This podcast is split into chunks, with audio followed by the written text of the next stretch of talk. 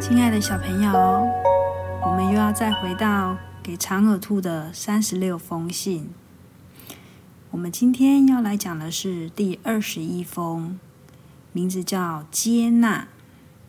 这封信是这样子说的：写给心胸宽阔的长耳兔。心胸宽阔的长耳兔，今天下雨了，滴滴答答落在我心里。回荡出一款别致的情调，在绵密的雨水里，我曾想起流传于网络的短文。那是一个关于公车不爱坐的故事，也是发生在雨水滴滴答答的天气，是一个发人省思的故事。我望着雨滴发呆，想象自己走入了那个不爱坐故事。路上的公车在雨中穿梭，很像静止的老牛，喘吁吁的行动。从我的角度来看，这是一个可爱的画面。湿润的公车缓吞吞的驶过来，身躯喘着白烟，让我收伞上车。在湿漉漉的情调里，有一种古老的气息。和我一起上车的。是一位年近七旬的婆婆，她收起滴水的雨伞，搭上湿润的公车。车子里座位上都有人，也许有什么原因，也许大家没注意到，所以没有人让座给这位婆婆。不爱座上有一位大约十六七岁的男孩，他的头发扮演着清秀的脸庞。脚上摊开了一本书，在摇晃的车上悠闲的阅读。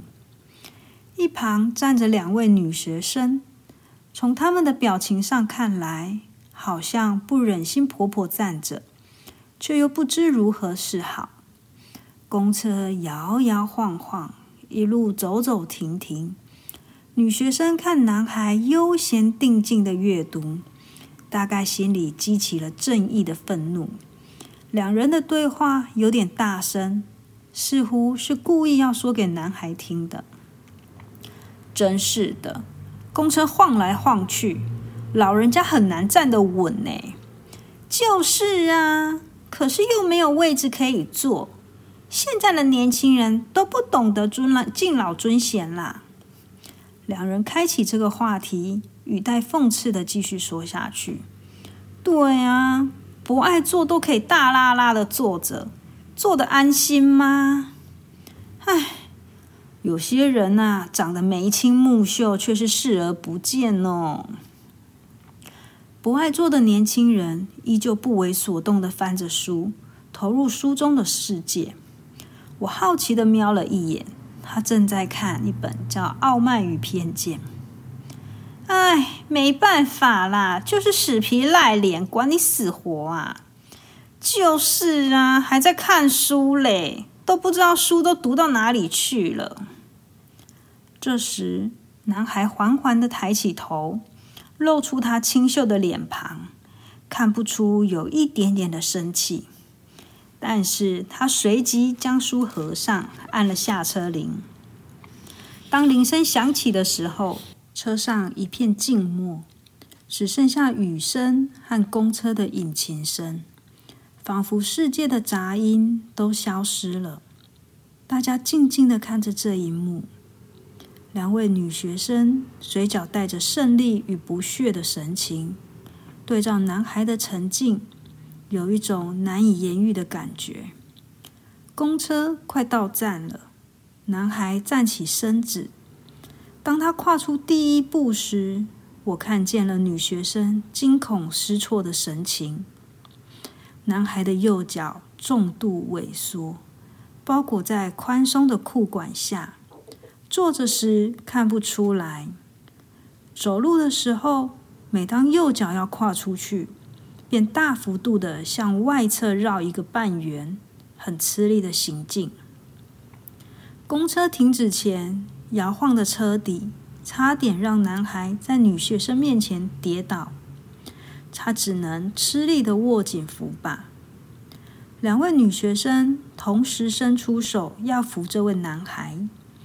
与此同时，我听见了女学生轻轻的对男孩说：“对不起。”长耳兔，你猜这个男孩有什么表情？男孩对女学生说了声谢谢，并且给他了一抹温暖善良的笑容。男孩的笑容刹那间让冰冷的空气温暖了起来。我看见女学生眼眶泛红，神色既羞愧且抱歉。乘客大致专注的看着这一幕。男孩艰难的走向车门，掏出捷运卡刷过去。车门敞开后，男孩对着外面的雨犹豫了两秒钟。我猜，男孩正在犹豫，是要在公车上撑开伞。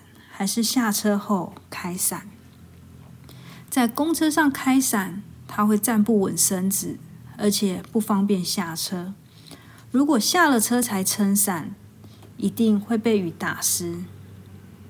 男孩终于有了决定，他左手夹着书，右手夹着伞，两手攀着车门板，缓缓的蹒跚下车。他就这样走入雨中。公车上的每个人目光都看着窗外，看着他艰难的撑开那把黑色的伞，而他的衣服早就被雨给打湿了，包括手上的那一本《傲慢与偏见》。公车啷康的一声关上了门，阻绝了外头的雨势，缓缓的驶离，却留下众乘客的目光。男孩的身影被黑伞遮住。雨不断的落下，只看见黑伞一颠一簸的起伏，不规则的晃动。不久，随着公车转弯，消失在视线之外，留下模糊的雨景。两位女学生在那一刻掩面不语，看来是用手擦拭着泪水。空着的博爱座，一直到我下车之前。都没有人坐上去。长耳兔，这是我在雨中走入的一幅美丽的图像，让我的心绪感到震动又温暖。两位女学生出于正义误解了男孩，男孩也没有辩解，也没有生气，在女学生伸手扶持之际，还报以微笑。可见，男孩拥有美丽的胸怀，接纳他人的误解与帮助。这种静默且接纳的力量，巨大而令人震撼。女学生在得知真相之后，马上道歉，并且伸出援助的手。除了拥有真诚的心灵，她也接纳了自己的错误。我下车的时候，公车的一幕。还在我的胸口回荡，滴滴答答的雨不断不断的落下，是一个美丽的情调。这是我走路博爱做的美丽故事。没读过《傲慢与偏见》的阿健比，晚安喽，我的宝贝，祝你们有个美好的夜晚，晚安。